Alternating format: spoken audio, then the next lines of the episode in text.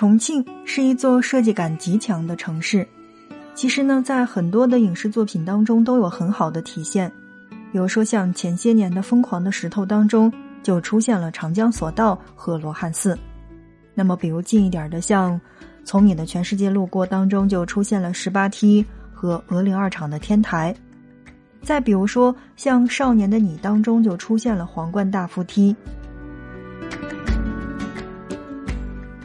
其实呢，在最近的很多的这个影视作品当中，都会以重庆为拍摄地，比如说像《荞麦疯长》《中国机长》以及网剧《重生》和《迷雾追踪》。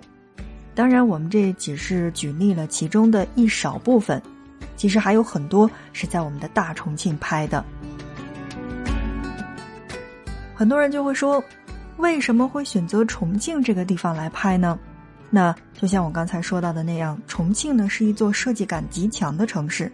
除了这种设计感之外，重庆的这种山城给人的感觉也特别特别的，怎么讲？就是那种极致。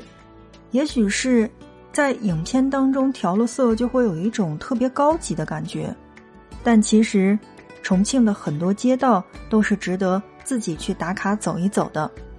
那么我们在今天的节目内容当中呢，就跟大家来一起聊到重庆。重庆是被称为叫做山城，山即是城，城即是山，依山临水而建的重庆地势高低不一，错落有致。而在重庆，出门前就要做好上坡的准备，为此还曾出现了闻名全国的山城棒棒军这一职业，有阶梯。有上坡，就会有棒棒军出现。即便是交通十分发达的今天，也依然会用到棒棒军的时候。在重庆两江旁，随处可见一座座拔地而起的钢筋建筑，层叠耸起，风貌奇特，却一脉相承了吊脚楼的神意。想漫游立体的重庆，仅靠地图是绝对不行的，你需要的是一副八 D 眼镜儿。重庆同时也是一座江城，嘉陵江和长江环抱着山城，把主城区一分为三，又分别流经在朝天门附近的流域汇合交杂。这两江的江水一面是偏黄浊，而一面偏青灰，汇合处一清一浊的景象，就像一锅鸳鸯火锅。城在山中建，水在城中穿。这是很多城市求之不得的，山水之间保持了最原始的山的样貌，也因此形成了一城、两江、三地和四岸的城市格局。而在这儿呢，要告诉大家一个特别神奇的事情：一般，呃，我们乘坐飞机去到重庆的话，降落前在飞机的左舷窗就能看到我们刚才所说到的那个一清一浊、像鸳鸯火锅的这种神奇的一幕。所以，如果你是坐飞机飞重庆的话，尤其正好是白天的话，那么我建议你下一次，不妨可以选择坐在飞机的左舷窗的附近，那这样的一幕，不妨可以去看一看。正在收听到的是 FM 轻奢时光，听着声音去旅行。在今天的节目内容当中呢，我们来说到的是重庆。其实呢，在很多的影视作品当中就已经出现了很多重庆的景。那么，我相信作为网红城市来讲呢，呃，其实大家对于重庆来说呢并不陌生。对于这些景点也好，还是这个小吃也罢，大家呢其实都是特别了解的。那么，在今天的节目当中呢，我们来跟大家说一说，如果去到重庆的话，应该怎样去合理安排路线。如果你刚好有假期，在重庆是那种三日的话。我觉得我今天要推荐到的路线应该算是一个不错的选择。那么，想去到重庆的小伙伴的话，不妨可以接下来继续收听。第一天，那么我觉得上午呢，嗯，怎么讲，就是可以到解放碑，然后去八一小吃街，然后再去坐长江索道。而下午，我选择去湖广会馆。以及来福士广场，而晚上我会推荐你到洪崖洞。第一天。的行程呢是围绕着解放碑来进行的，而大部分的景点之间步行其实就是可以到达的。那么到重庆来玩呢，来解放碑去逛一逛的话，几乎是每一个旅人的必打卡，尤其是解放碑广场去打卡。这里是重庆最繁华的地带，也是美女最多的地方。逛逛商场，望望美女，看看人流，就是解放碑的正确的打开方式。而对于八一路的小吃街呢，就是由许许多多的这个重庆小吃组成的。对于来到这儿呢，我觉得一百二十八 G 的胃也不够在这边用，但偶尔你也会踩雷。其实呢，要注意这个观察小吃的色香味儿，那一般呢不会太难吃，而且你会找这种人比较多的这种摊子，因为人多证明它才好吃。而吃完之后呢，其实可以去打卡一个那个长江索道，这个呢是全中国唯一的过江索道。像是一辆空中的公共汽车，长江在脚下翻滚而过，而这种壮观在长江索道上是感受的淋漓尽致。长江索道也承载着这一辈辈的老重庆人的记忆。嗯，我记得我在节目当中说过，说，呃，我是一个比较喜欢攒这个当地公交卡的这样的一个人，但是随着这个城市的发展，那么现在呢，大家可以去这个微信公众号上去搜索。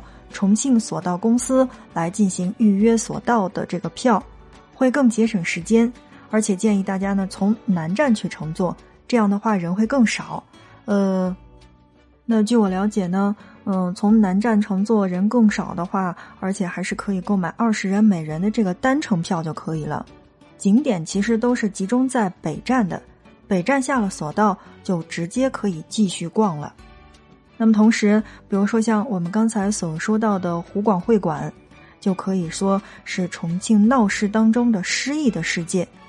在第一天去去这样的地方，那我觉得去看一下这个江南风格的建筑群是一个不错的选择，因为那边有明黄色的墙体，包括精美的浮雕，抬头就可以看得见长江索道，那种安静、惬意与舒适，其实全都在湖广会馆当中了。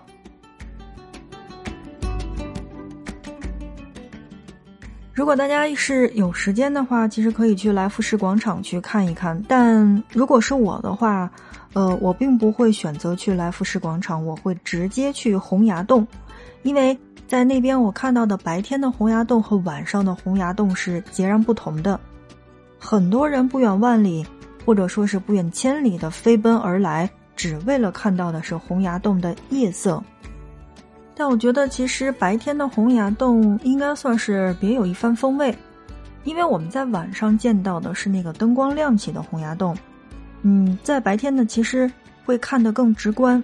比如说，我在中间的一个楼层已经是四楼了，但站在四楼上，我发现，哎，下边好像还有；再仰望，哎，上边好像还有。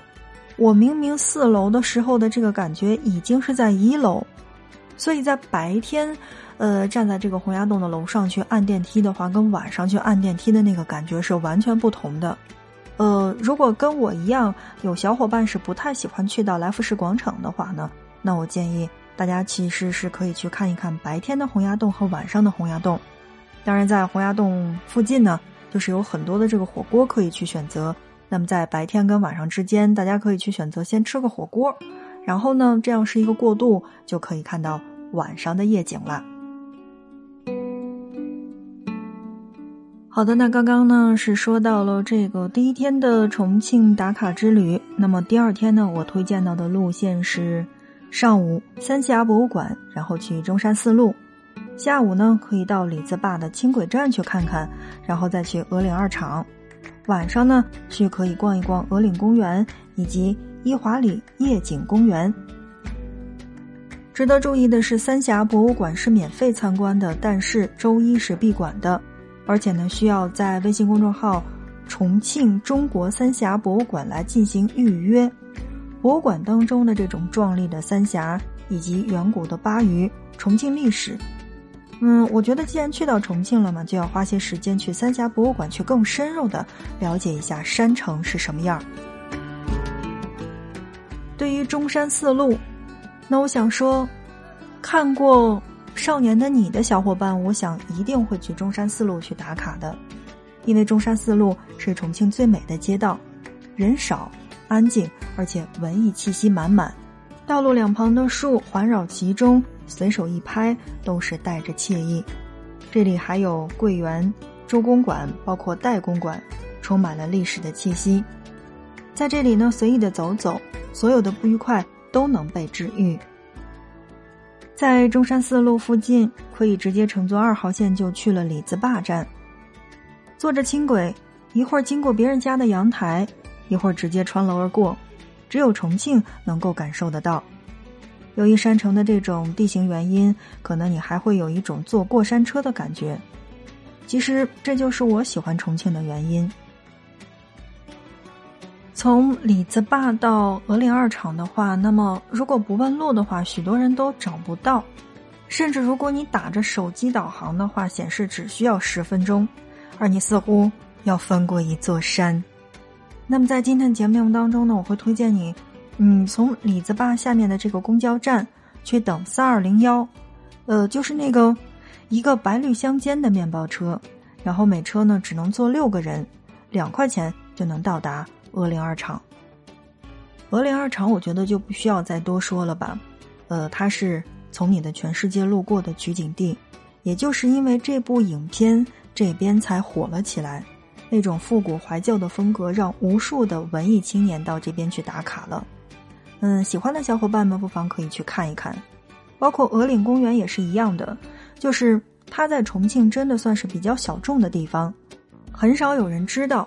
也更少有人去那边，但这里却美得特别不像话。看重庆的夜景，也不止南山一棵树，所以在这边的鹅岭公园也是可以欣赏得到的。呃，比如说像重庆江北、南岸、渝中半岛，就是尽收眼底。所以我觉得，如果说与其去那种人多的南山一棵树的话，不妨可以去到鹅岭公园看看。好的，这是我们第二天的行程。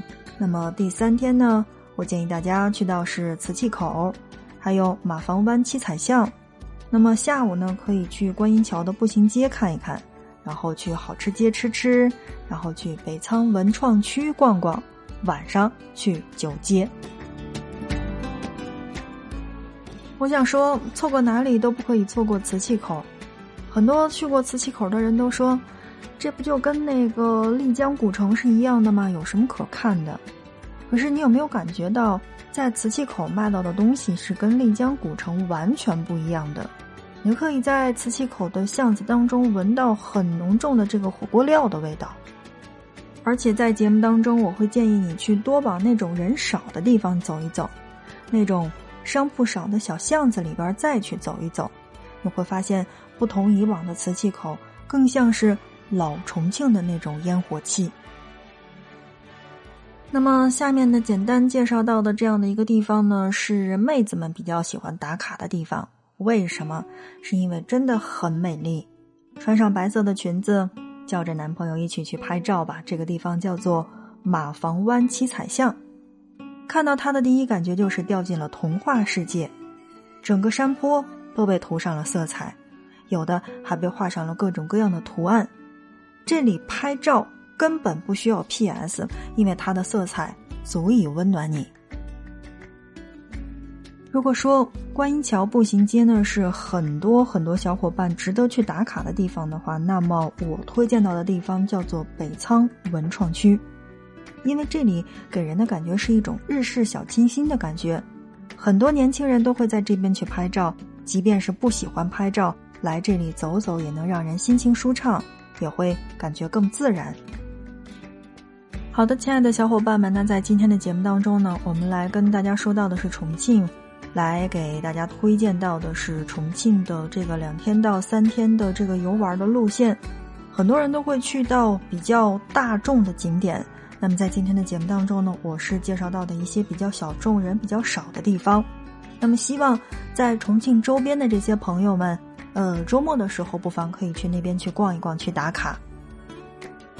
当然，我觉得在重庆的周边也有很多比较好的地方，我们在今后的节目当中给大家再来推荐。比如说像五龙，好的，那今天的节目就是这样了，感谢大家的收听，我们下一期不见不散。